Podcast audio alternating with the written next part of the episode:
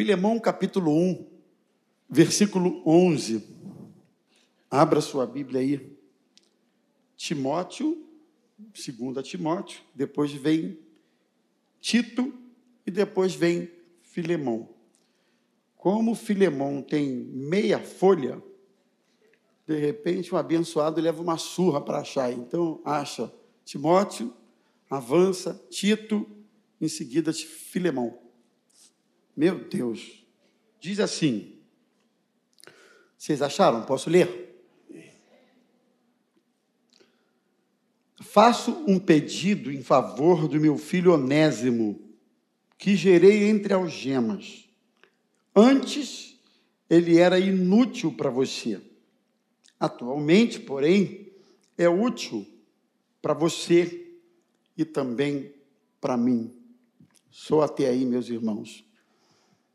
Vamos orar, Pai querido. Nós queremos te pedir que tu fales conosco através da tua palavra. Senhor, que ela entre nos nossos corações, dando percepções novas, sentidos novos à vida cristã. Que a tua palavra possa agregar valores e que ela nos ajude a ficarmos no prumo do Senhor. Ajuda os meus irmãos Ajuda a mim também, Senhor, que tenho a missão de transmitir a tua palavra ao teu povo. Ajuda-nos, eu te peço em nome de Jesus. Amém. Amém. Bem, meus irmãos, aqui está uma carta escrita pelo apóstolo Paulo. Aliás, alguém não sabe o que é uma carta? Os adolescentes, os mais novos, talvez nem nunca tenham feito à mão uma carta. Se bobear, tem gente aqui que nunca fez uma carta à mão, né? Para sua amada, né? E a gente até eventualmente tem uma cartinha guardada da amada, mas a turma de hoje eu acho que não sabe muito o que é isso, né? Então, carta nada mais é do que uma mensagem manuscrita que você manda para alguém. Você escreve lá com um conteúdo qualquer, isso é uma carta. Então, o que lemos aqui é uma carta escrita pelo apóstolo Paulo a Filemão, durante a sua primeira prisão em Roma. Filemão, para quem não sabe, eu acho que a maioria que sabe, era um homem de posses, rico, situação financeira abençoada, era crente, morava em Colossos e Filemão mantinha na sua casa uma igreja. Isso está registrado no capítulo 1, verso 2. Pode continuar olhando para mim. E que ele diz assim: A nossa amada Áfia e Arquipo. Supõe-se que Áfia e Arquipo fossem da família de Filemão. Talvez Áfia, a esposa, enfim, é o que eu encontrei registrado em alguns comentários bíblicos. É, Arquipo, nosso camarada, e a igreja que está na sua casa. Então, Filemão era essa pessoa. Sendo rico, Filemão possuía muitos escravos. E Onésimo, que é o nosso personagem aqui da, também do texto bíblico, era um desses escravos que Filemão possuía. Só que Onésimo tinha uma pendenga na vida. Onésimo roubou o seu senhor. Filemão fugiu para Roma, foi preso e na cadeia foi evangelizado por ninguém menos do que o apóstolo Paulo.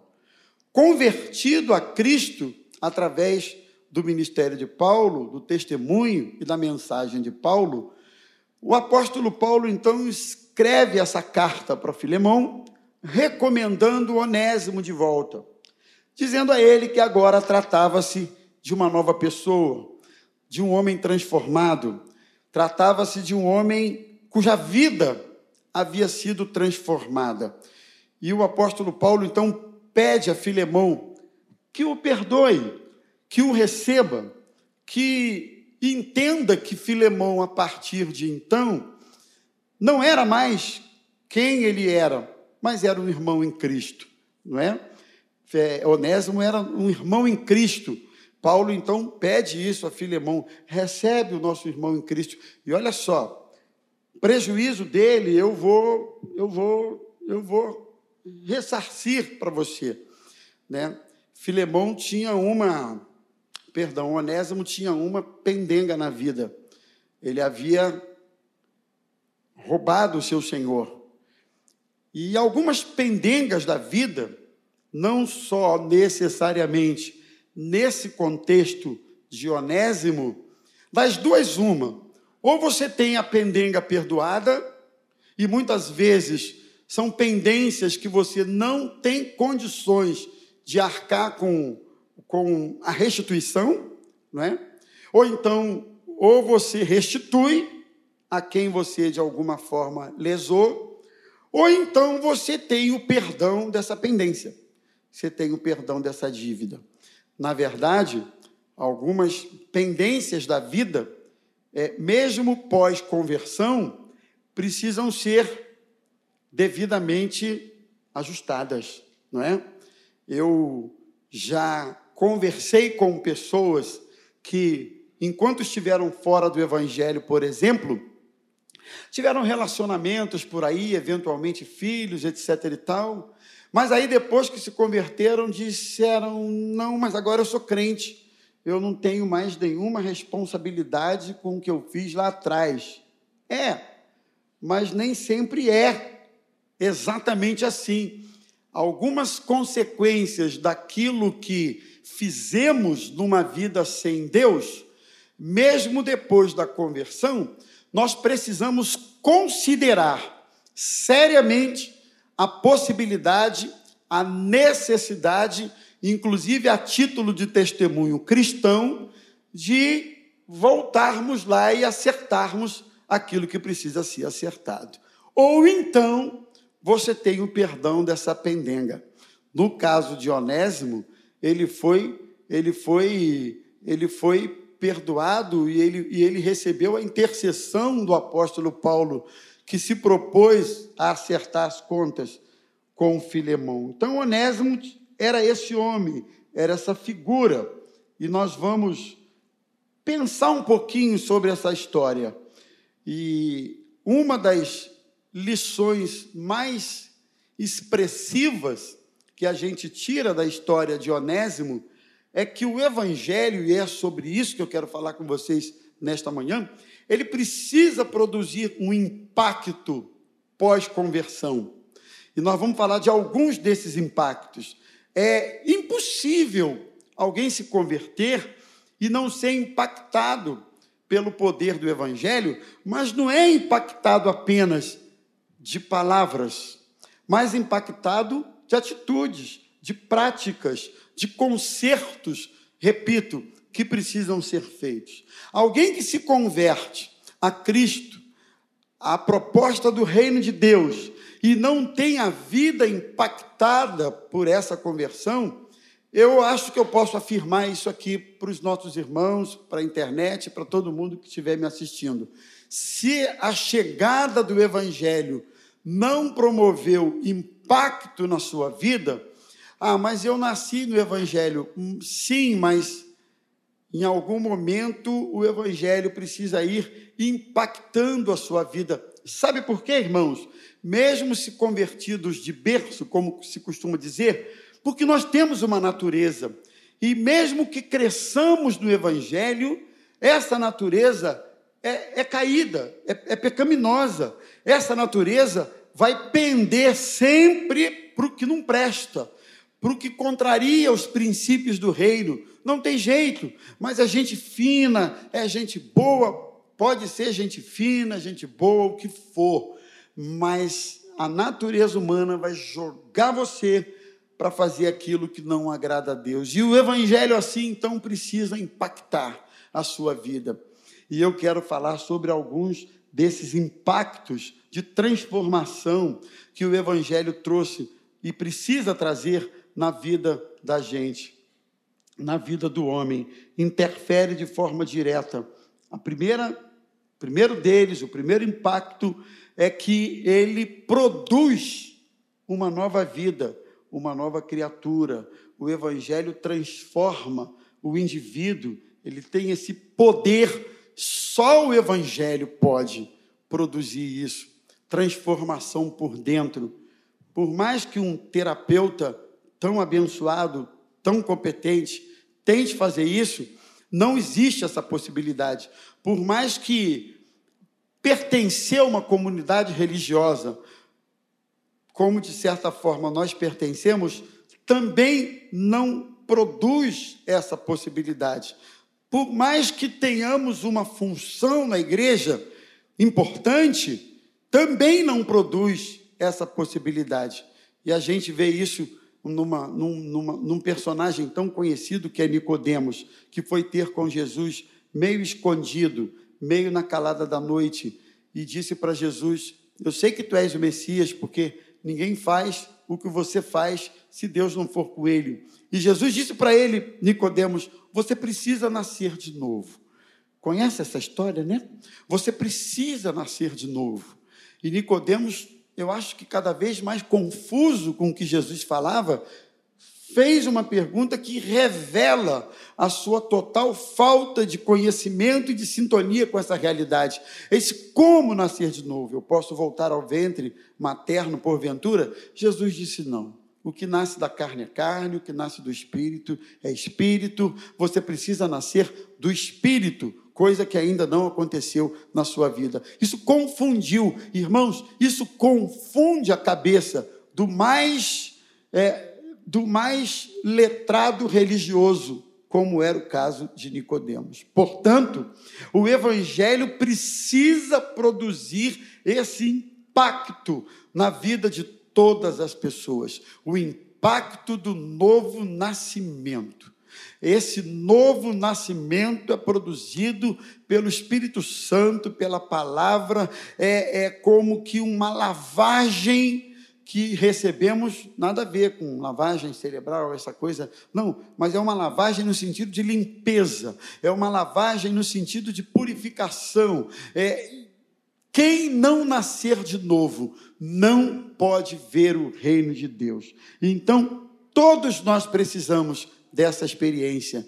Entrar na classe de batismo, e eu, aliás, recomendo, indico e, e, e né, recomendo que você que não é batizado entre para a classe de batismo. Nós estamos, aliás, com, com umas 20, né, 20 só de adolescentes.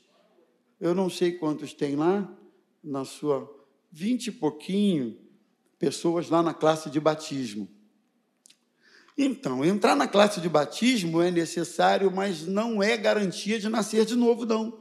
Não, não. Nascer de novo não tem a ver com nenhum desses fatores. Tem a ver com uma experiência mesmo com Deus que impacta a sua vida, transforma a sua vida. Esse velho homem é, sempre trava uma batalha com essa com essa realidade espiritual. Romanos 7,15, ele diz: Porque não compreendo mesmo o meu próprio modo de agir. Paulo está dizendo: Não faço o que prefiro, mas o que detesto, eu acabo fazendo. O que não quero, eu acabo fazendo. E essa luta, imagine vocês, que o próprio apóstolo Paulo tinha, né? entre o que ele queria fazer e que era bom e aquilo que ele não queria fazer porque desagradava a Deus. Ele disse: detesto.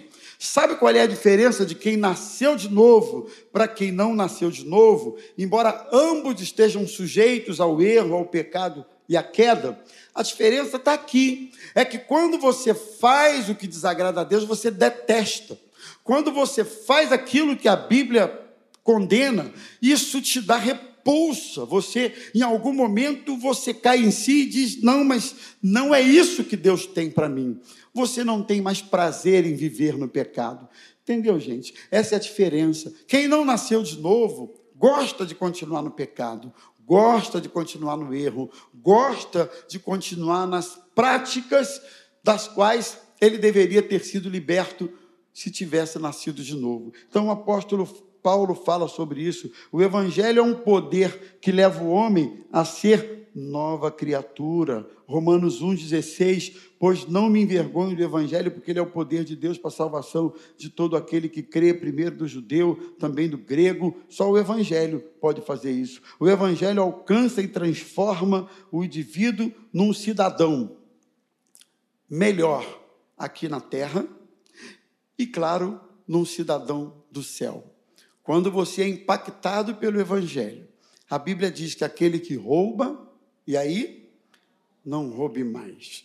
Aquele que fornicava, e aí, não faça mais fornicação. O que é a fornicação? Sexo fora do casamento entre solteiros. O sexo é uma bênção que Deus criou para o casamento. Fora dele, em qualquer outro contexto, fora do casamento, deixa eu dizer aqui bem claramente, separando as sílabas, é pecado. Se você está indo para motel com namorada, é pecado. Sexo fora do casamento envolvendo gente casada, a Bíblia chama de adultério. Os adúlteros não herdarão o reino de Deus. A Bíblia é clara. Se você gostar disso, tá bom. Se você não gostar, eu também vou sentir muito, porque é a Bíblia. Eu estou autorizado a falar aqui em rede aberta para quem quiser ouvir aquilo que a Bíblia me recomenda. E a Bíblia é o nosso manual de regra, de fé e de prática, e é pautados nela que nós vivemos a nossa vida e assim queremos agradar a Deus. Então, a Bíblia diz quem roubava, não roube mais. Quem mentia, não minta mais.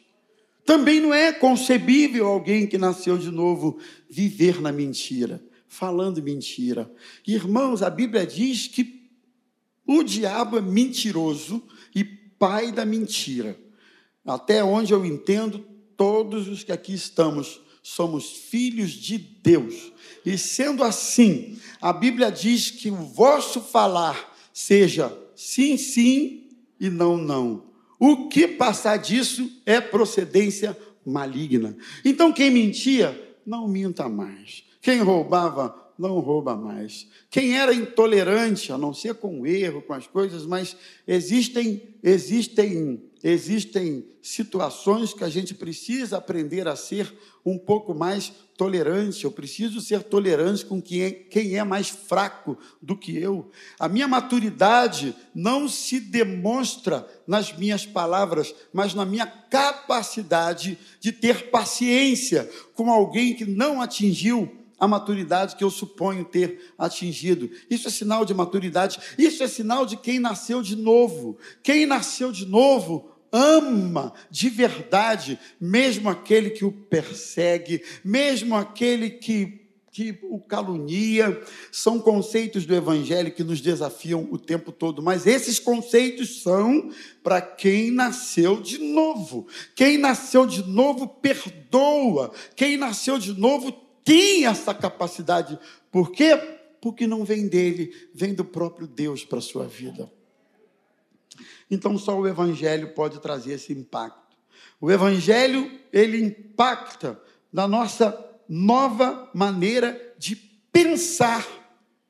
Irmãos, quando a gente está longe de Deus, a gente pensa a vida, pensa as coisas de uma forma, mas acho que a partir dos preceitos do Evangelho, a gente passa a pensar a vida de outra maneira, a gente passa a pensar, por isso é uma benção quando o Evangelho impacta, porque você pensa finanças diferentes, né? você pensa relacionamentos de família diferente. O relacionamento de família, quando o evangelho impacta a vida da gente, é visto de outra forma. Você enxerga família de outra forma. Você enxerga filho, casamento de outra forma, esposo de outra forma, esposa de outra maneira, você pensa de outra forma. Quando o evangelho impacta a sua vida, o seu tempo é pensado de forma diferente. Eu penso o meu tempo diferente. A Bíblia fala em remir o tempo, não é? O que é remir o tempo? Por isso que o salmista, o salmista no Salmo 90, versículo 12, ele diz assim: ele diz assim: ensina-nos a contar os nossos dias, para que alcancemos corações sábios. Ele relata como a vida passa rápido, como a vida é um sopro, é passageira. E no verso 12, ele faz essa oração, o salmista Moisés: ensina-nos a contar os nossos dias. Então, quando o evangelho a minha vida, eu, eu, eu entendo que o tempo precisa ser remido. Tempo é coisa séria, tempo é coisa importante. E eu quero perguntar para os meus queridos irmãos: o que é que você está fazendo com o seu tempo? Hã? Muitas vezes nós jogamos o nosso tempo fora com tantas coisas fúteis que não agregam, que não acrescentam e que não somam coisa nenhuma para a vida cristã. Então, o Evangelho impacta a nossa vida, mudando a nossa forma de pensar.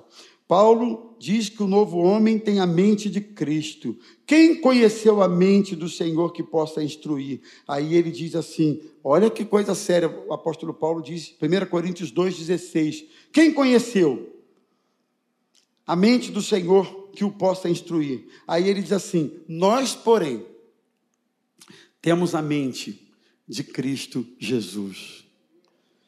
Nós temos a mente de Cristo. Você tem a mente de Cristo? A Bíblia diz: tudo que é bom, tudo que é puro, tudo que é agradável, se existe louvor, se existe virtude, que sejam essas as coisas que ocupem os vossos pensamentos. O Evangelho impacta a nossa forma de pensar. Romanos capítulo 12. Não vos conformeis com este século, mas transformai-vos. De que forma? Pela renovação da vossa mente. Quem é impactado pelo Evangelho tem a mente renovada em Cristo Jesus o tempo todo.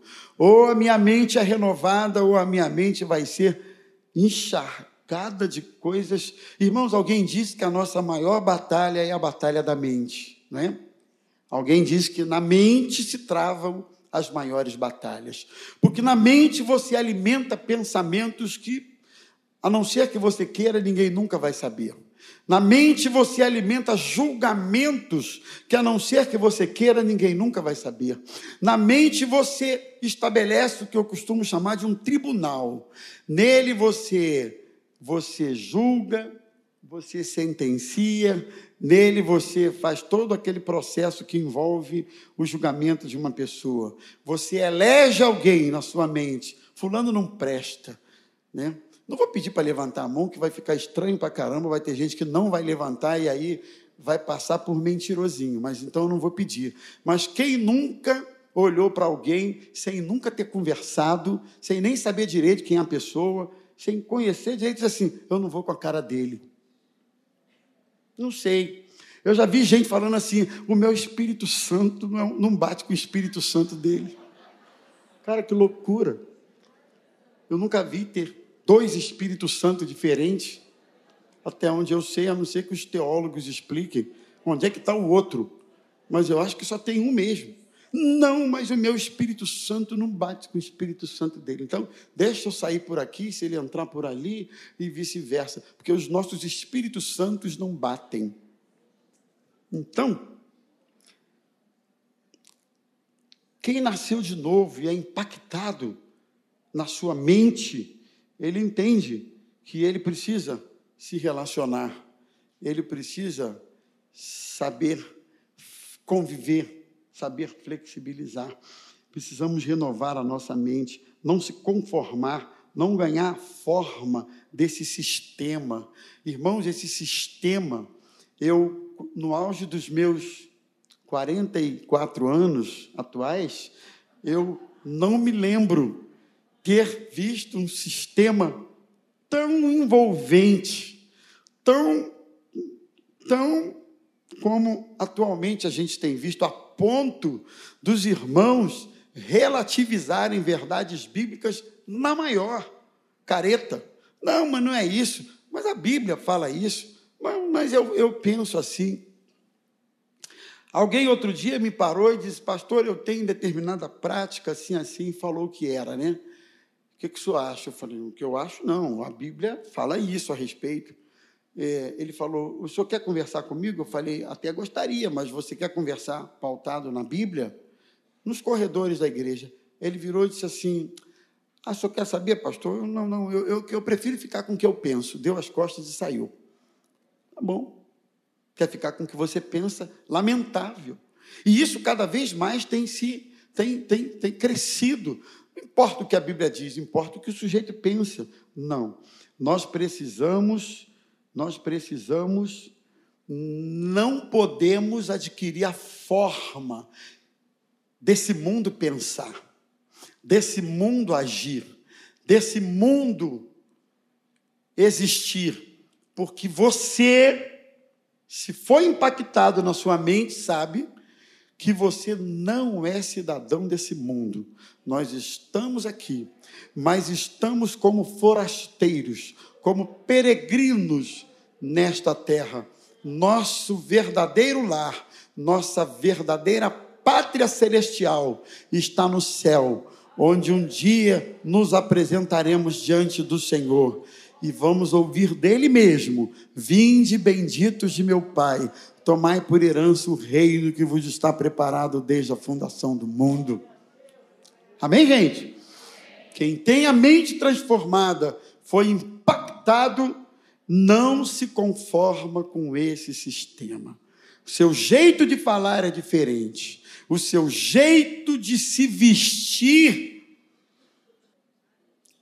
Eu acho que falar disso em pleno século 21, em rede aberta, pode parecer não fazer o menor sentido, mas para quem teve a mente impactada e nasceu de novo, faz sentido sim, porque há diferença entre o justo e o ímpio, entre o que serve a Deus e não serve. Outra vez vereis a diferença que há entre um e outro. Você e eu, nós não somos melhores do que ninguém, mas nós somos diferentes, porque nós temos a mente de Cristo. Viu? Viu, moço? Seu jeito de andar tem que ser como quem tem a mente de Cristo. O seu jeito de tratar as irmãs tem que ser como quem tem a mente de Cristo. O seu jeito de tratar as moças, as virgens, tem que ser como quem tem a mente de Cristo. Esse negócio de homem ficar agarrando muito, ficar puxando muito, e ficar. Olha só, nada disso. Isso não cabe. Tem que ter a mente de Cristo. O jeito de eu me vestir precisa ser de alguém que tem a mente de Cristo. Tem diferença. Não pode ter sensualidade no ar. Concordam comigo? Não pode ter essa coisa, aquele, hum, aquela atmosfera da sensualidade, que às vezes você não quer comentar, não quer falar, não quer ser desagradável, não quer, mas você sabe que tem essa atmosfera ali no ambiente. Irmãos, quem tem a mente de Cristo e é impactado no seu, na sua forma de pensar, sabe que o seu corpo é templo do Espírito Santo de Deus. E ele precisa ser guardado pelo Senhor. Ele precisa ser preservado pelo Senhor. Porque o Espírito Santo que em vós habita, diz a Bíblia, tem ciúme de vós. Isso é coisa de quem tem a mente de Cristo. Né? Quem tem a mente de Cristo trata a esposa como deve se tratar uma mulher, como uma joia, como uma me ajudem aí. Como princesa, como, sabe? Quem tem a, marido que tem a mente de Cristo, trata a esposa assim. Marido que tem a mente de Cristo, não abre mão de usar aliança. Ah, o ladrão roubou, vai lá e compra outra. Tem aliança até de 10 reais. A bota. Ah, eu já botei umas de 10 reais aí já um monte de vezes. A minha última que deu dó foi a de 25 anos de bodas de prata. O miserável do bandido levou. Eu vou confessar pela primeira vez. Eu pensei, Senhor, que, esse, que o dedo desse cara caia.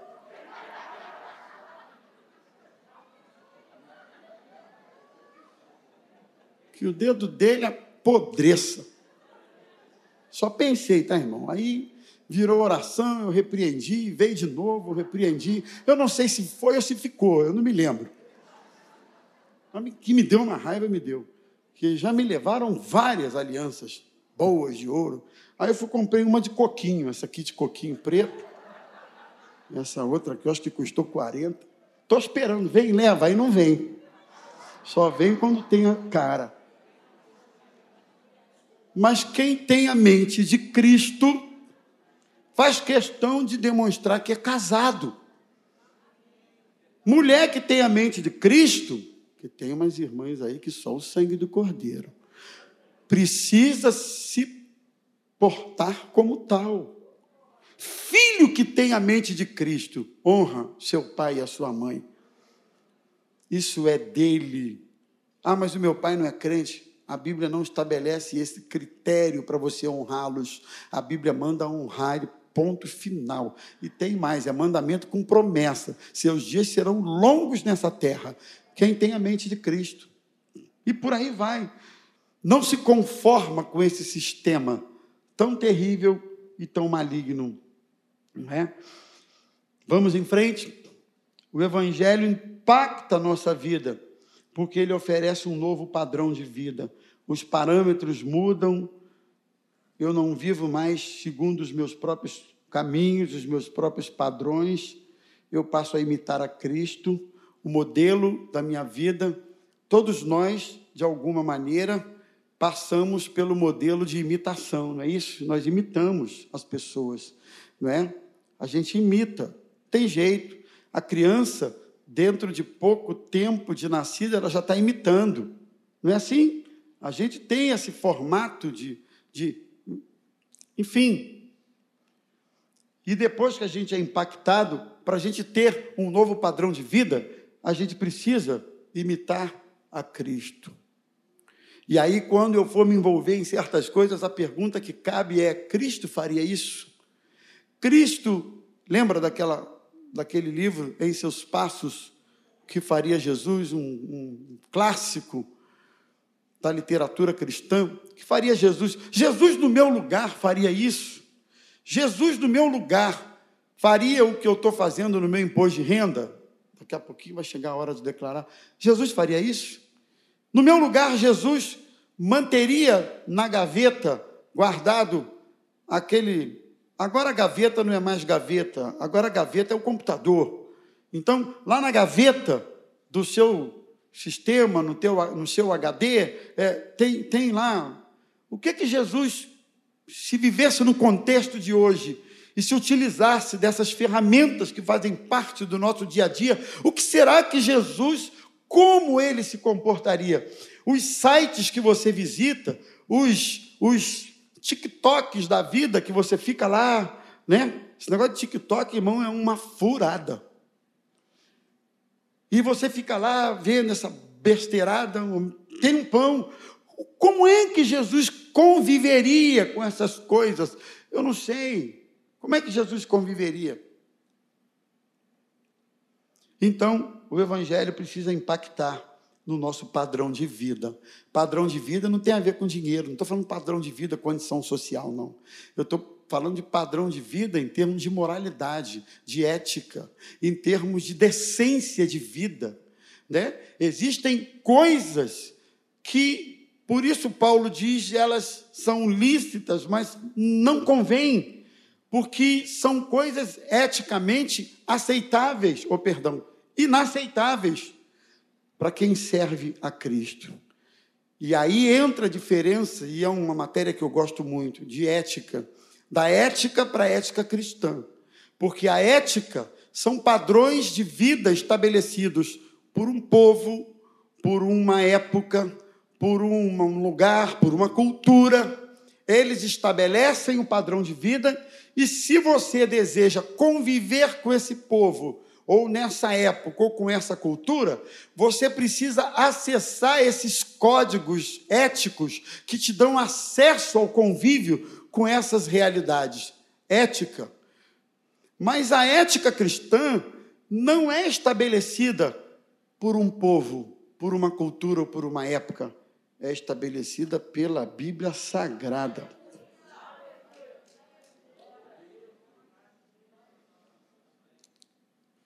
E aí Paulo diz: todas as coisas me são lícitas, mas nem tudo me convém.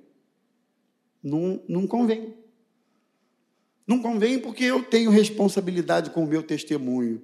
Paulo fala sobre isso na questão de comer ou não carne sacrificada a ídolos, e ele diz: Olha, vocês que têm a inteligência, o conhecimento e a maturidade sabem que o ídolo não é coisa nenhuma, que a carne não é coisa nenhuma, que Cristo é tudo em todos, que nada disso tem poder, mas aquele que não tem a maturidade que você tem e o conhecimento que você tem, ele não terá o mesmo discernimento. Logo, eu sou responsável pela liberdade que tenho em Cristo Jesus.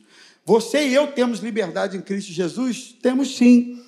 Mas não é uma liberdade nesse sentido meio louco que eu posso fazer, falar o que bem entendo, o que bem dá na cabeça, que ninguém tem nada a ver com a minha vida. Não, a nossa vida é como uma carta viva, aberta para ser lida pelos homens. Qualquer um pode olhar para a minha vida e ler a minha vida e de alguma maneira se sentir inspirado pela minha vida. Amém? Esse é o nosso padrão de vida que é impactado a partir do poder do evangelho de Jesus. Passa a viver com retidão, com dignidade. Você pode ser simples e pobrezinho, mas você vai viver com dignidade. Quem é de Jesus vive dignamente.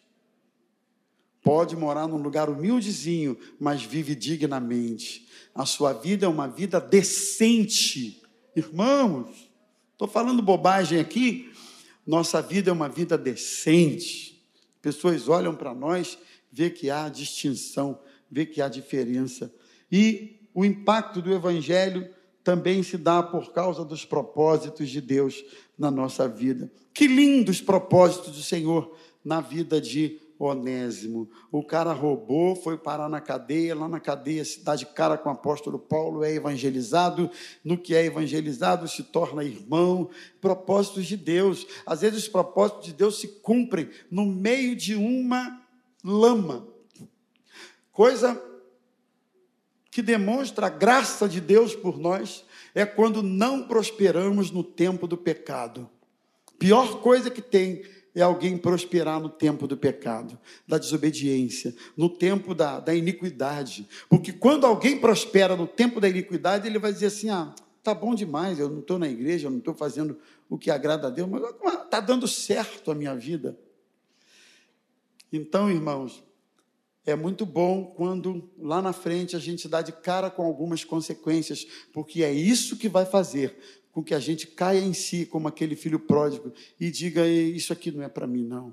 Comida de porco não é para mim. Viver no meio do chiqueiro não é para mim. Eu vou me levantar, eu vou me encontrar com meu pai. Tem um monte de empregado lá na casa do meu pai que vive melhor do que eu. E eu vou dizer para ele: eu, eu, pequei contra o céu, eu pequei contra ti. Me trata aí como um dos seus empregados. E para mim é o bastante. Mas o pai estava de braços abertos esperando. Colocou anel, colocou sandália, mandou matar um bezerro e comemorou porque aquele filho estava longe voltou, estava morto e reviveu. E é isso que o nosso nosso Pai amoroso e bom, nesta manhã, está fazendo conosco, Ele está de braços abertos, dizendo para você, para mim, para qualquer um aqui dentro ou assistindo no Facebook: eu quero me reconciliar com você. Permita que o Evangelho traga impacto na sua vida. Os propósitos de Deus vão se cumprir. E o Evangelho torna o homem impactado porque ele propõe perdão, e eu quero terminar com isso aqui. Na verdade, o princípio do perdão nos mostra que alguém pagou o preço, ou então nós fomos perdoados por uma dívida que não poderíamos pagar. E aí o perdão possibilita reconciliação. Vamos repetir? O perdão possibilita. O perdão zera a dívida que nem sempre podemos pagar. Nossa dívida com Deus impagável, mas o sangue de Cristo derramado naquela cruz torna você e a mim e a todos aqueles que o recebem justificados diante de Deus. Justificados. Somos pecadores, mas justificados pelo sangue de Jesus. Não pesa sobre nós nenhuma condenação. Se eu fosse você, eu glorificava Jesus por isso. Você é justificado, você é perdoado, você foi reconciliado com Deus, assim como eu. E o perdão nos libera para continuarmos vivendo uma vida em Cristo Jesus.